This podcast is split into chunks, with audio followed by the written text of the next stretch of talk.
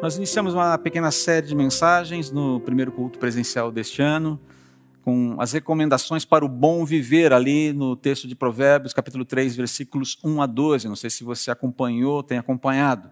Você pode ver as mensagens já gravadas, e você que tem acompanhado ah, sabe mais do que eu estou falando aqui. Mas a partir disso, nós temos expandido cada uma dessas recomendações. A primeira mensagem dessa série no dia 9 de janeiro, deu origem a uma expansão, por assim dizer, que é essa série Recomendações Essenciais para o Bom Viver.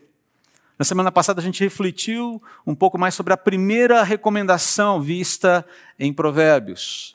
Nutra um coração ensinável. Lembra-se disso? Nutra um coração ensinável e interessado em Deus, Sua palavra e aberto aos seus agentes legítimos. Nós fizemos isso estudando o exemplo de Salomão, aquele momento em que Salomão, é, empossado, direcionado para assumir o reino de Israel, pede sabedoria a Deus para governar, para servir o povo. Ele se vê absolutamente necessitado de capacitação sobrenatural para fazer o movimento, para servir a Deus, para cumprir o seu chamado. Hoje nós é, examinaremos aqui, nós vamos examinar um pouco mais aquela segunda recomendação estudada no livro de Provérbios há dois domingos atrás nutra um coração sóbrio, humilde e confiante em Deus, disposto a ser orientado por Ele. Eu deixei só a palavra confiante porque é em cima desse é, tema que a gente vai trabalhar mais. Quando a gente fala de coração sóbrio, a gente fala de um coração que tem, que tem desenvolvido maturidade, que tem desenvolvido equilíbrio para ver as coisas como elas realmente são, não como eu acho que são. Sobriedade tem a ver com essa análise clara da situação ao meu redor. Quando a gente fala de um coração humilde, a gente fala de maturidade e equilíbrio para a gente se ver como a gente realmente é e quais são realmente as nossas carências. Ser maduro é você se analisar, é você se ver, é bater uma fotografia de você mais próxima da realidade possível. Mas confiança, confiança é uma disposição complexa que é nutrida aí em duas vias. Confiança é uma coisa delicada, um assunto bastante cheio de sutilezas. A confiança ela significa crer na integridade moral, na sinceridade, na lealdade, na competência de alguém. Você crê nisso em relação a essa pessoa, você crê nessa pessoa e nessas competências. Confiança significa crer que, de um, dado um, conjunto de fatos, de provas, uh, atestando a idoneidade daquela pessoa, ela passa a ser digna de crédito. Ok? É óbvio que você tem uma confiança intuitiva. Uma criança pequena, um bebê, confia naturalmente nos pais. Não tem aquela desconfiança, né? porque já está acostumado com a voz, com o ambiente e tal. Mas a confiança, de forma geral, ela é construída a partir de fatos. Na verdade, até mesmo a criança pequena intuitivamente confia por conta dos fatos. Essa pessoa é, me banha, essa pessoa me dá comida, essa pessoa me abraça, ela dá beijinhos, de vez em quando ela dá uns tapinhas no meu bumbum, mas de forma geral essa pessoa faz isso porque acho que ela gosta de mim existe essa, existem fatos que despertam essa confiança, ainda que intuitivamente. Mas são eh, essas provas, esses fatos marcantes e poderosos que, é, interagindo com a nossa vida, produzem simpatia, produzem empatia, produzem intimidade e, por fim, produzem confiança. É assim que a confiança vai acontecendo.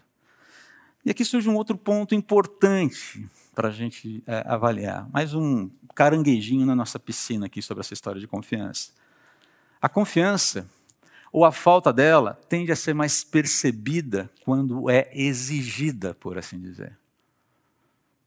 Eu tenho um dosômetro de confiança e eu percebo que essa confiança está ok ou não está ok no momento em que essa confiança é exigida. Deixa eu dar um exemplo para vocês, acho que até já usei aqui em algum momento no passado um professor do PV, muito tempo atrás, na Galaxy Far Far Away. Criança, uma das filhas pequenininha, bem pequena, de três anos. Teve uma infecção lá tenebrosa. E nada fazia a febre dessa menina baixar. Teve que correr para o hospital com ela. E aí entrou na enfermaria, já fizeram, tomaram, fizeram os primeiros procedimentos, a menina começou a ficar assustada, hospital, esse pessoal de branco, o que, que é isso aqui? E ela, papai, me tira daqui. Socorro, papai, me tira daqui. E o pai dela e os procedimentos se aproximando. Daqui a pouco vem aquela bandejinha cheia de coisas assustadoras, né? E dentro dessas coisas assustadoras havia uma bela de uma seringa ou uma, uma, um acesso que teriam que colocar na menina para tomar soro, alguma coisa do tipo. E ela começa a chorar: Papai, me tira daqui, socorro. Papai, me tira. E agarrou nele: Papai, me tira daqui, socorro. E o pai travou a filhinha nos braços e falou: Meu amor, papai te ama, vai ficar tudo bem. Pegou o braço dela e esticou. Ele falou assim: Você não faz ideia de como aquela, aquele olhar de confiança da minha filha na minha direção se transformou num, olhar de horror. Porque o pai, que deveria dar a segurança que ela pedia naquele momento, me transforma num instrumento que vai fazê-la sofrer. Falou, foi um momento de horror. Falou, enquanto ela chorava ali, eu chorava por dentro. Porque eu sabia que estava doendo. Eu sabia que ela estava sofrendo. E eu sabia que eu a estava fazendo sofrer. Mas a despeito dos sentimentos daquela criança, até mesmo dos sentimentos desse pai, ele foi leal com ela, não foi? Talvez ela fale: meu pai está me traindo. Eu não quero tomar, eu não quero ter o meu bracinho furado. Eu não quero sentir dor. Mas você não pode discutir a lealdade desse pai. Deslealdade seria, ok, filhinha, é, é, vamos ver se essa febre passa de um outro jeito. Não vamos tomar o remedinho. Só que ah, para essa segunda recomendação, para que essa segunda recomendação nutra um coração sóbrio, humilde, confiante, seja consciente e consistentemente abraçada e seguida, a gente precisa dialogar com uma inquietação meio recorrente na vida cristã, que é um pouco representada pela ilustração dessa menina com o pai. E essa inquietação, é, ela vem na forma de uma pergunta. Alguém tem ideia de qual é a pergunta? Por trás, ou que fotografa essa inquietação? Qual é a pergunta? Eu posso confiar em Deus? E se você não conhece esse personagem, você sabe que ele é o Belix e que ele faz parte da aldeia dos gauleses irredutíveis. É o amigão do Asterix. E esses caras só têm medo de uma coisa. E qual é a coisa? Que o céu lhes caia sobre a cabeça. Ok? Algo meio que improvável de acontecer, no sentido literal. Mas enfim, eu posso confiar em Deus? Essa é a pergunta. Agora, antes de você sair respondendo, note aqui o alerta feito pelo Jerry Bridges num livro chamado Confiando em Deus. Muito bom, indico para você, da editora Nutra. Olha só que interessante, olha o que ele fala. Antes de tentar responder Repare que a pergunta possui dois possíveis significados. Na verdade, eu queria chamar atenção para dois possíveis aspectos aqui, mas eu deixei o texto original, não quero interferir no texto do, do Bridges. Primeiro, a pergunta deve ser feita: eu posso confiar em Deus? Em outras palavras, ele é confiável? Porém, o segundo significado também é crucial: eu posso confiar em Deus? Será que eu possuo um relacionamento tal com Deus e tal confiança nele a ponto de crer que Ele está comigo em minha adversidade, embora eu não enxergue qualquer evidência da Sua presença e do seu poder?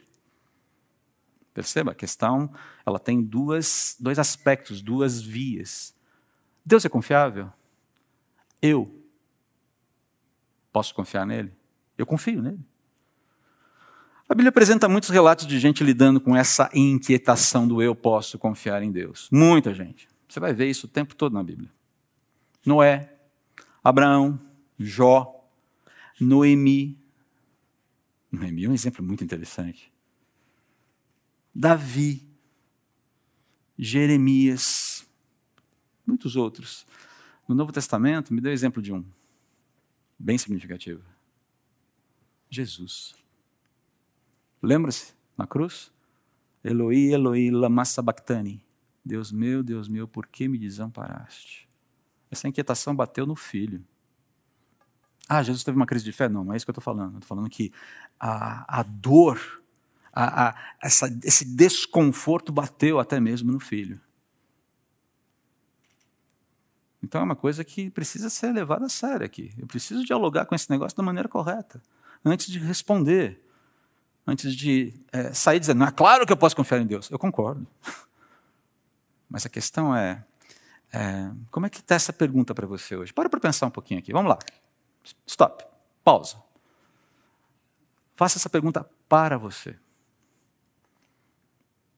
Eu posso confiar em Deus? Ok, sim. Se você tem confiado nele, onde é que a confiança está fraquejando. Onde é que a confiança está dando uma. Sabe aquela falseada que a gente dá de vez em quando?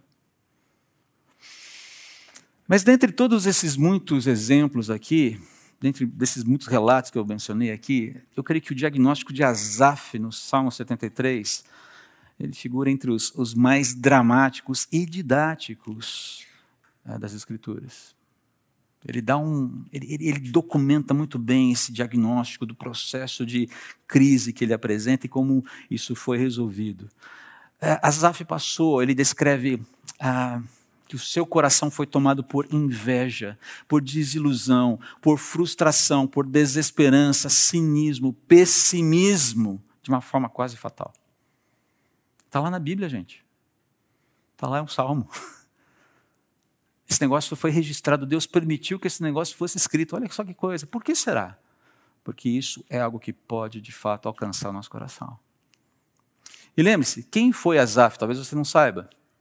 Ele foi autor de diversos salmos, foi um ministro de louvor e profeta levita que viveu na época de Davi. Era uma das pessoas que conduzia a adoração. É quase como Nelson Bomilcar aqui da, igreja. Não estou dizendo que, o, que, eu, que eu não estou fazendo associação da crise do Azaf com qualquer crise do Nelson. Né? Não estou dizendo que tem, mas pense no Nelson aqui. Azaf. Olha só. Esse cara está passando por essa crise.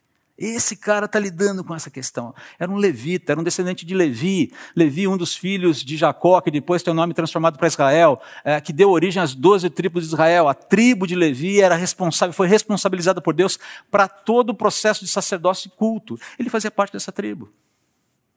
Era um cara que tinha responsabilidades muito fortes. Ele tinha visibilidade dentro da nação de Israel. E Asaf admite ter chegado muito perto de desistir da sua integridade, de crer no valor da retidão, de crer no valor da honestidade, da pureza, da correção diante de Deus, de crer que obediência e confiança em Deus valiam a pena. Já passou por isso em algum momento? Estava perguntando para o Tiago, como é que está teu coração diante de tantos desafios? Vai, depois conversa com o Tiago para saber qual é o contexto no qual ele vive, quais são os dramas que eles, com os quais eles convivem e, e que eles buscam com a, ação sobrenatural de Deus e do Espírito Santo tentar mudar na realidade daquele povo lá. Conversa um pouquinho com o Tiago sobre isso. Só para a gente ganhar um pouquinho de percepção sobre os desafios que esse mundo apresenta e que o Evangelho tem poder para resolver. Mas às vezes a gente fala, será? será? Às vezes a gente faz essa pergunta. Ok? Então, a, a, o que a gente precisa ver é como esse diagnóstico de Azaf sobre o seu próprio coração no Salmo 73 nos ajuda a lidar com essa inquietação do eu posso confiar em Deus. Consideradas essas duas ênfases da pergunta. Deus é confiável, eu posso confiar nele? Vamos começar então. E calma, tem um vale tenebroso à nossa frente, mas a gente vai emergir dele lá no final, ok? Então você não precisa ficar desesperado. Calma, a gente chega lá. Vamos começar do eu do, do, do, eu posso confiar em Deus, ou seja, Deus é confiável. Esse primeiro aspecto, essa primeira leitura está presente logo no primeiro versículo do Salmo. Certamente Deus é bom para Israel, para os que têm coração puro. Perceba aqui que Asaf não tem dúvida sobre a, a, confiabilidade na pessoa de Deus. Certamente, verdadeiramente, sem dúvida alguma, Deus é bom, Deus é confiável, Deus é leal. O que ele está falando aqui é que Deus é leal com todos aqueles com quem ele firmou a sua aliança. É essa a ideia aqui. É uma declaração sobre Deus que é pensada, é analisada, que contabiliza amplitude histórica, pensa em toda a história de Israel, pensa nos propósitos de Deus, no chamado, no encaminhamento, no aprovisionamento, no cumprimento de promessas e como a gente vai ver do que vai acontecer no futuro. Quando ele fala Deus é bom, ele não está falando de orelhada. Ele fala assim: Eu posso atestar, Deus é bom. Essa declaração inicial de Asaf é chave para a parte da inquietação que ele vai apresentar nos versículos seguintes. Sem essa informação inicial, a gente fica meio perdido no tempo, quase, quase, quase como você tentar construir um castelo nos ares. E falar, basicamente o que ele está colocando aqui, Deus continua leal como sempre foi, e é possível perceber isso no seu trato com o nosso povo Israel. Deus continua leal como sempre foi, e é possível perceber isso na fluidez com que as pessoas que não possuem um coração dividido, é isso que ele chama de coração puro, desfrutam dessa bondade. E veja bem, ele não está falando que pessoas com coração puro não passam por problemas. Ele está falando coração puro, coração não dividido, a ideia de um coração focado em Deus. Deus é confiável? Isso é um fato. Ele já apresenta isso. Isso de saída é uma premissa aqui. Deus é confiável. E isso é verificável na realidade, isso é verificável na história, isso é verificável na vida de muitas pessoas, isso é verificável é, é, de diversas maneiras, confirmando tudo que Deus revelou sobre Ele mesmo nas Escrituras.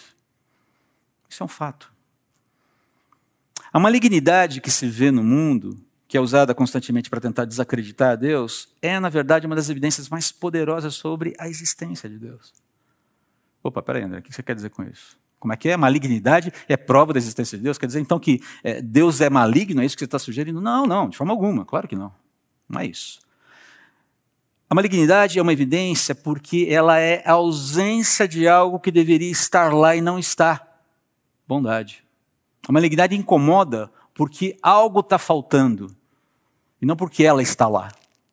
O que está faltando é a bondade. E todos os seus aspectos, todos os seus desdobramentos. Isso é um pensamento de Agostinho, não é um pensamento meu, não é um pensamento inédito.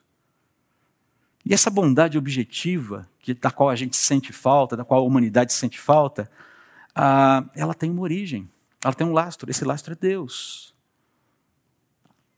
A presença de Deus é plenamente manifestada dentro da história, na encarnação de Deus, Jesus Cristo. Jesus Cristo é a evidência mais clara dessa bondade, dessa presença, dessa existência, desse propósito, dessa realidade que nos transcende. Você quer maior manifestação? Para para pensar aqui comigo.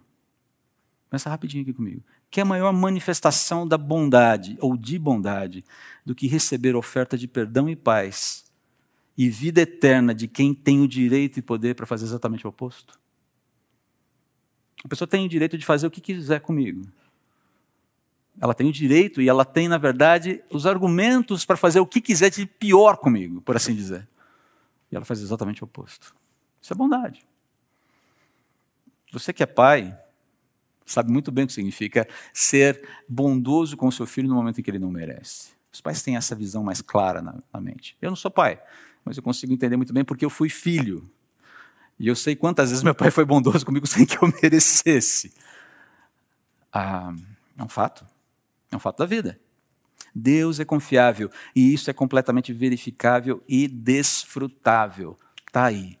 Primeira premissa lá. Não deixa nenhuma margem para dúvida. Deus é confiável. Mas tem o versículo 2: Quanto a mim, quase tropecei. Meus pés escorregaram e quase caí, pois tive inveja dos orgulhosos quando os vi prosperar apesar da sua perversidade. Levam uma vida sem sofrimento e têm o corpo saudável e forte. Não enfrentam dificuldades, nem estão cheios de problemas como os demais. Ostentam orgulho como um colar de pedras preciosas e vestem-se de crueldade. Seus olhos cobiçam sempre mais e o coração vive cheio de más intenções. Zombam e falam somente maldades. Em seu orgulho ameaçam usar de violência. Falam como se fossem donos dos céus e suas palavras arrogantes percorrem a terra. Por isso o povo se volta para eles e bebe todas as suas palavras. No que diz respeito a esse segundo aspecto, eu posso confiar em Deus? Basicamente, a pergunta que a gente tem que fazer aqui é: eu tenho nutrido um relacionamento com Deus que floresce em confiança?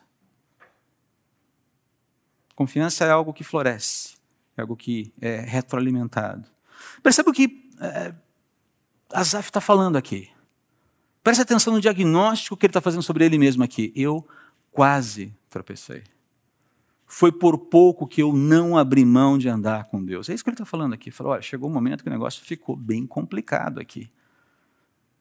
E a pergunta é: o que aconteceu para que houvesse essa ruptura? E ele mesmo fala, ele mesmo explica: eu tive inveja do orgulhoso, da pessoa autossuficiente, da pessoa que vive do jeito que quer e não está nem aí para Deus. Basicamente é isso que ele está falando. Eu tive inveja, eu invejei a prosperidade dessa pessoa, ainda que desonesta, eu invejei a sua vida de prazeres, ainda que ilegítimos, eu invejei a sua boa aparência, a boa forma, a saúde, a vitalidade, mesmo que isso tenha sido fruto de vaidade, eu invejei o seu distanciamento dos problemas do homem comum, aquilo que a gente enfrenta todo dia, parece que eles não enfrentam isso.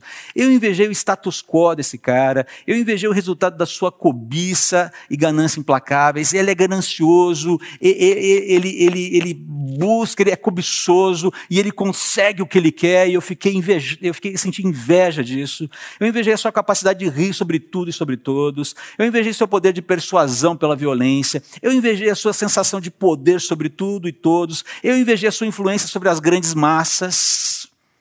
É isso que ele está falando aqui. Eu invejei. Eu quis ser esse cara. Um ministro de louvor da época de Davi. Um dos três. Santos, santos, tá, mas que inveja. Que honestidade. Eu admiro Azaf. Que honestidade. E ele continua, a lista continua. Se você olhar aqui, olha lá. O que Deus sabe? perguntam os orgulhosos. Acaso o Altíssimo tem conhecimento disso? Vejam como os perversos desfrutam uma vida tranquila enquanto suas riquezas se multiplicam. E aí ele vem com aquela conclusão perigosíssima, aquela conclusão levada por um coração que está precisando de cuidados. Foi à toa que mantive o coração puro? Foi em vão que agi de modo íntegro?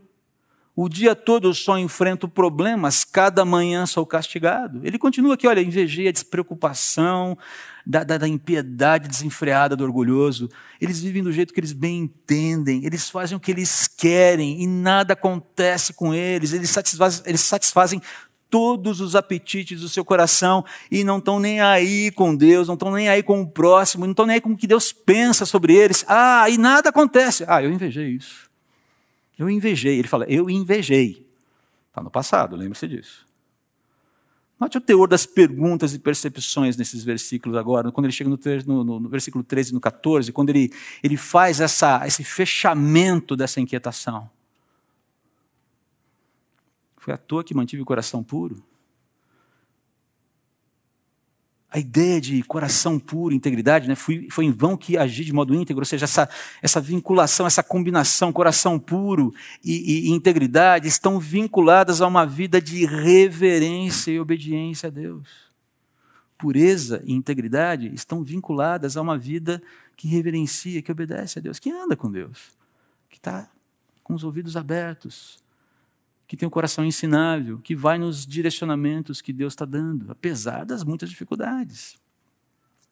O que está colocado aqui para o Asaf é: será que reverenciar e obedecer a Deus está valendo a pena? Todo dia eu como um quilo de sal por causa disso e não estou vendo vantagem. Esse negócio de andar com Deus está sendo complexo, está sendo pesado para mim nesse momento. Estou comendo quilo de sal atrás de quilo de sal não tá, não sei se isso está funcionando, porque a minha vida, e aí você pode colocar o que você quiser aí na história, porque a minha vida, porque a minha família, porque o meu cônjuge, porque os meus filhos, porque o meu estado civil, porque a minha saúde, porque as minhas finanças, porque os meus, o meu status quo, as minhas posses, a minha história, a minha realidade, a minha relevância, são insuficientes para mim. Tudo que está acontecendo comigo tem uma conformação que eu considero insuficiente. Talvez não seja tudo isso junto, mas alguma coisa não está legal. Família não está legal? Ah, não é a família. Ah, é a minha, origem. Então, nasci pobre. Queria ter nascido. Lembro de um amigo que fala: Cara, por que, eu não nasci na Europa? Eu sou um europeu clássico. Por que, que Deus tinha me colocado no Brasil? Eu falei: Pois é, cara. Você deve ter cometido algum erro, né? Cara, olha só. E não estou falando de personagem de programa humorístico, não. Estou falando sério. Cara, olha só, eu tenho um jeito de europeu, eu penso como europeu, eu queria ser europeu. Insatisfação. Insatisfação. O problema de Azaf fica evidente aqui para a gente. Ele vai deixar evidente. Um coração dividido em sua lealdade porque está descontente, insatisfeito com a sua realidade. Esse é o problema de Asaf. E aqui, embora ele não faça essa, essa, esse movimento diretamente, ele está subentendido. Ele está atribuindo a Deus aquilo que considera uma dupla injustiça. O fiel, que merece se dar bem, sofre. E o infiel, que merece sofrer, se dá bem. As duas premissas estão erradas a propósito, ok? As duas premissas estão erradas. Lembre-se da filhinha do, pastor, do, do professor. Tá? Estou sofrendo, papai, me tira daqui, socorro. Vai tomar uma injeçãozinha. Essas duas premissas estão erradas, mas elas estão embutidas nesse questionamento de Asaf. O fiel que merece se dar bem, sofre. Sim. E o infiel que merece sofrer, se dá bem. Merece com base em quê? Note que o senso de justiça própria de Asaf aqui é um senso de justiça própria distorcido. Na verdade, não é o senso de justiça de Deus, é o senso dele. Está distorcido e essa atitude vai obscurecer toda a discussão que você trava com o próprio coração, muitas vezes. É por isso que ele está ele tá com o coração pesado. Você vê um homem com o coração pesado aqui. E a questão é como é que a gente sai dessa? Mas antes, queridos, a gente precisa pensar o seguinte: né? de fato, muitas vezes nós não enxergamos as vantagens de andar com Deus. Especialmente quando você come um quilo de sal por dia. Não sei, você está comendo um quilo de sal hoje? André, um quilo não, mas meio quilo sim. Ah, no meu caso são 250 gramas. Eu, cara, eu estou mais, tô mais para 2 quilos de sal. Eu falei, cara, bebe água aí. Não sei como é que está a sua vida. Conheço, na verdade, a realidade de alguns. E sei que vários de vocês estão, sim, comendo um punhado de sal aí, talvez um quilo ou mais. Nesses momentos, a gente pode perder de vista as vantagens de andar com Deus. Todos nós. Azaf passou por isso, outros já passaram por isso, e nós também não corremos esse risco. Agora, apesar disso, queridos, não é correto e nem é saudável concluir com base na, nesse quilo de sal que a gente está comendo, que não exista vantagem alguma de andar com Deus. Tampouco é saudável obscurecer a questão com um senso de justiça distorcido. Ah, eu merecia mais. Ah, eu acho que pô, não está sendo. Essa, essa luta está sendo tão complicada. Lembre-se que lamentar é uma coisa, reclamar é outra. Lamento e reclamação são coisas distintas. A gente viu isso na primeira pregação. E lembre-se da filhinha do professor do, do seminário, ok? Papai, me tira daqui. Papai te ama. Aplica. Agora, quando a gente chega no versículo 15 a, a 17, a, a partir do versículo 15, você vê aqui um ponto de inflexão e reorientação do pensamento. Quando ele chega aqui, ele está fazendo uma pergunta: Foi à toa que? E aqui essa pergunta é crucial, porque a partir daqui você vai para uma direção ou vai para outra. A resposta é uma ou outra. Não existe via média aqui. Não existe terceira via. É uma coisa ou outra.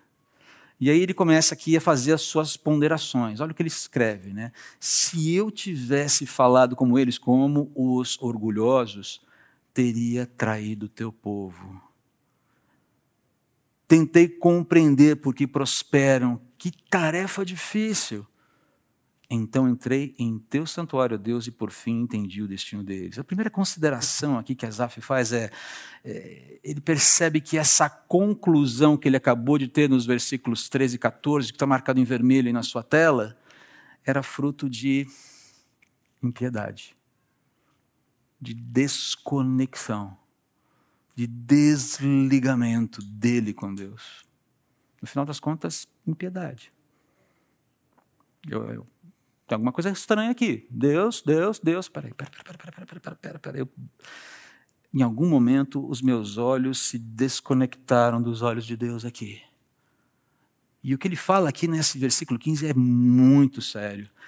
É algo como se fosse: se eu, ministro de Deus, tivesse agido como o orgulhoso que eu invejei, eu teria traído o povo de Deus. Olha a primeira preocupação dele, não é nem com ele, Falei, se eu tivesse agido como orgulhoso, eu teria traído o povo de Deus. Eu teria traído o meu chamamento. Eu teria feito exatamente o oposto do que eu tenho que fazer. Eu teria desencaminhado as pessoas. Eu teria causado mal ao meu próximo, ao meu irmão. Ó, primeira Primeiro ponto, de, primeiro lampejo de consciência, de luz nessa mente aqui. E, queridos, isso é muito sério mesmo, porque Jesus vai falar lá em Lucas, capítulo 17, versículos 1 a 3, ele vai dar um alerta muito interessante para os discípulos. Sempre haverá o que leve as pessoas a cair em pecado, mas que aflição espera quem causa a aflição? Seria melhor ser lançado no mar com uma pedra de moinho amarrada ao pescoço que fazer um desses pequeninos pecar. Portanto, tenham cuidado. O alerta de Jesus não é que as pessoas, que os discípulos tenham cuidado com essas pessoas que fazem os pequeninos tropeçar. É, não sejam vocês esses instrumentos que fazem os outros tropeçar. Queridos, a história está cheia de gente que faz o outro tropeçar. Está cheia de gente. É por isso que a gente volta para o versículo 10, que nós lemos há pouco, e, e, e, ele fala: Por isso o povo se volta para eles, para os orgulhosos, e bebe todas as suas palavras. Eu não vou citar nomes, eu não vou citar exemplos aqui. A história gospel brasileira recente está cheia de exemplos assim. E a história como um todo, a história do cristianismo está cheia de gente que desencaminhou gente. E muitas delas com as melhores das intenções, ok?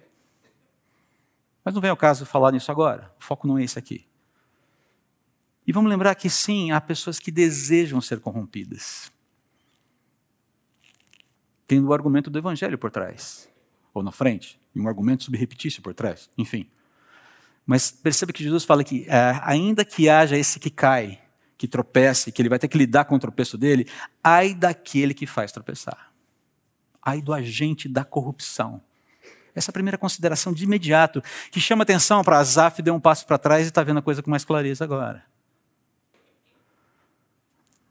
Mas a segunda consideração aqui, Asaf percebe que a sua conclusão é fruto de impiedade.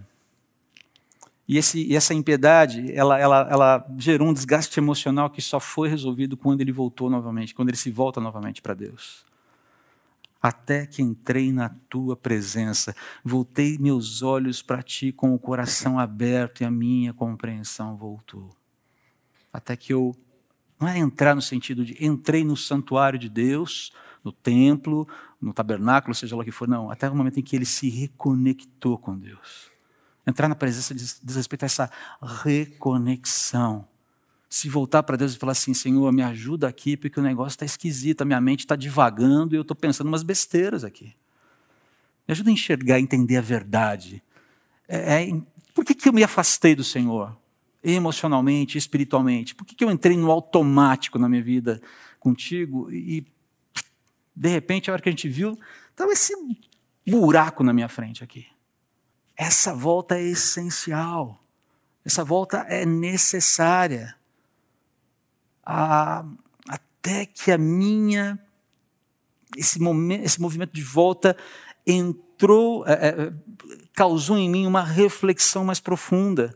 Aquele que eu invejo, orgulhoso, essa pessoa maligna, corrupta, vaidosa, irreverente, violenta, pervertida, que não se arrepender, que pode sempre haver o arrependimento, lembre-se lembre disso, ela vai ter um fim trágico e repentino. É, pare para olhar na história se não é assim mesmo.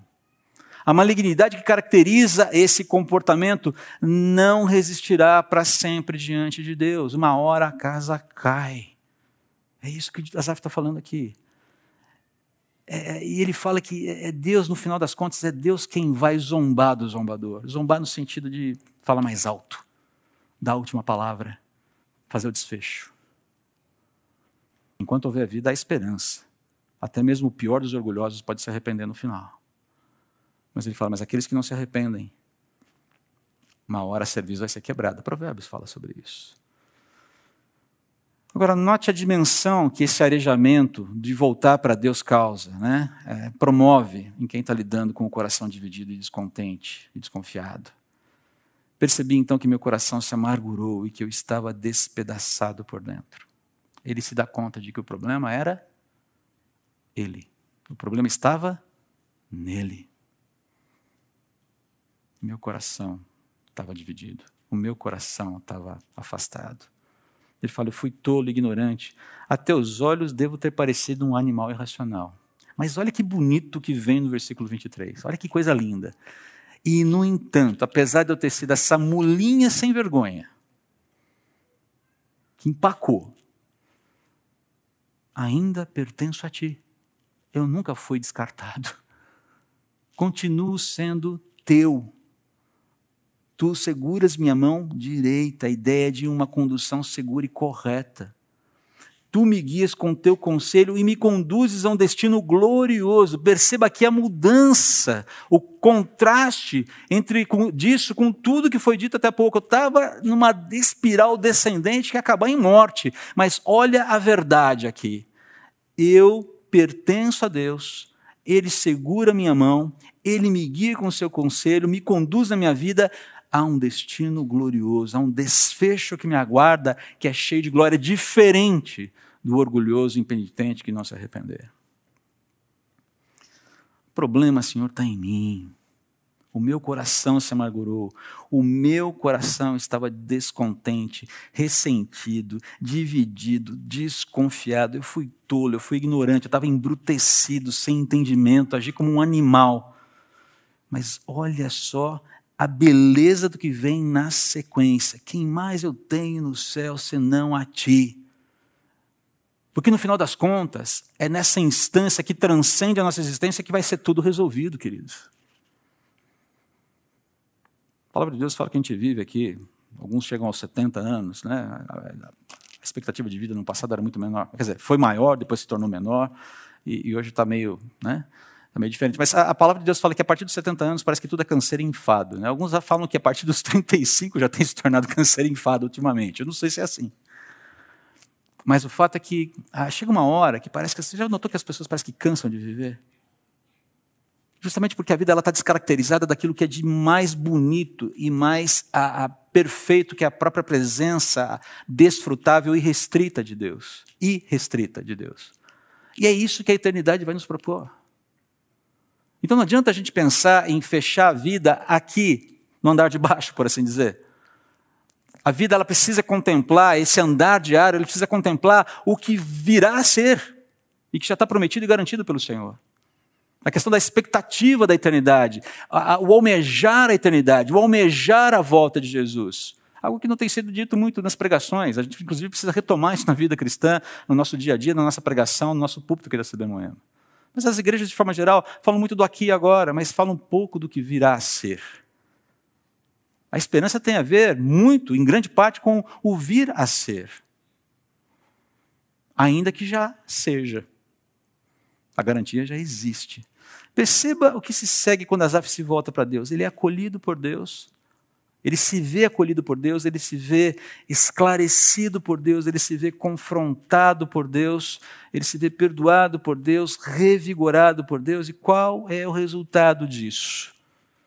Um coração sóbrio, humilde, confiante.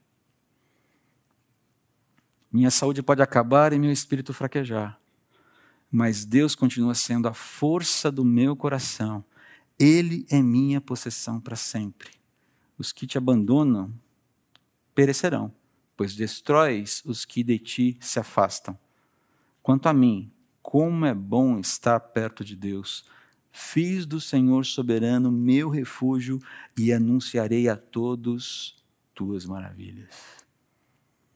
Que declaração de confiança no final, de alguém que começou tão desesperadamente confuso em relação ao que significa andar com Deus e ser confiante, estar confiante nele. Deus é confiável, queridos? Sim, sem dúvida alguma. Posso confiar em Deus? Sim. Agora sim, podemos responder sim, sempre. Mas fique atento às áreas do seu viver em que o coração tende a ficar dividido. Você sabe quais são. Você sabe quais têm sido os desafios que você tem enfrentado. É ali que o coração pode se tornar descontente, dividido, ressentido, insatisfeito e desconectado do bem maior que é o nosso Deus. Não permita que ressentimento se instale no seu coração. Se você anda com o coração ressentido alguma hora, é hora de tratar diante de Deus. Senhor, meu coração está ressentido aqui. Estou ressentido. Sinto que aqui parece que está faltando alguma coisa. E eu quero ter a minha, a minha visão corrigida sobre isso. Quero chamar o pessoal da banda para vir à frente já para a gente encerrar o culto. Analise o seu coração. Veja se há algum ponto de divisão, de tensão, onde o ressentimento começa a se instalar, onde a confiança começa a balançar. Converse com Deus sobre isso. Trate com Ele sobre essa questão enquanto a gente ora agora. Ou pelo menos apresente inicialmente essas questões. E lembre-se, a gente precisa recontar para nós mesmos a grande história de Deus, que está lá nas Escrituras. Por isso essa necessidade da gente ler a Bíblia, gente. Ler a Bíblia. Estudar a Bíblia, mas ler. Ler a Bíblia com os nossos filhos em casa antes do almoço, ou no café da manhã, ou antes de dormir, adaptando a, a, a essa leitura ou a essa contação de histórias para a idade deles. Precisamos recontar a história da salvação para nós mesmos. Quem é esse Deus que entrou na história, que é o Senhor da história, entrou na história visivelmente encarnado para nos salvar? O que ele fez? Por que ele fez? E o que ele promete fazer ainda? E como ele diz que se dispõe a andar conosco e nos sustentar em dias como os nossos. Em dias em que parece que está tudo de cabeça para baixo. Em parece que, parece que a malignidade é intensa. No momento que a gente sente às vezes vontade de desistir, porque parece que o evangelho não está funcionando. Mas funciona. Continua funcionando apesar de mim, apesar de você. Porque quem lastreia o evangelho é o próprio fogo consumidor, o Deus vivo, que empenhou a sua palavra, que empenhou a sua vida na cruz. E que promete que tudo vai acabar do jeito que ele quer, e não como o orgulhoso quer. Quais são os pontos de tensão no teu coração hoje que estão brigando com Deus? Baixa a guarda. Converse com Deus sobre isso. Reconte a história da salvação para você. E mais, relembre para você mesmo a sua história com Deus e os muitos momentos de fidelidade e de cuidados de Deus com você. Vamos orar. Senhor, nós te agradecemos pelo exemplo de Asaf, pela coragem que esse homem teve de abrir o coração de maneira tão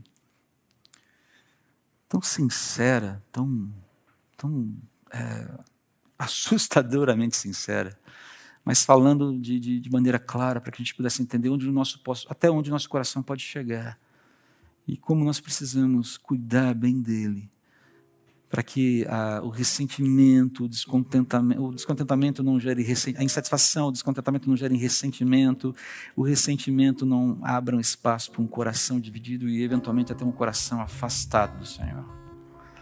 Queremos confiar em Ti, Pai, queremos nutrir um coração sóbrio, corações sóbrios, ah, humildes e confiantes no Senhor. Nos ajude, por favor. O Senhor é confiável. Podemos confiar no Senhor mas ajude-nos com as nossas inquietações, que precisam tanto do prumo que só o Senhor pode dar. Oramos assim em nome de Jesus. Amém.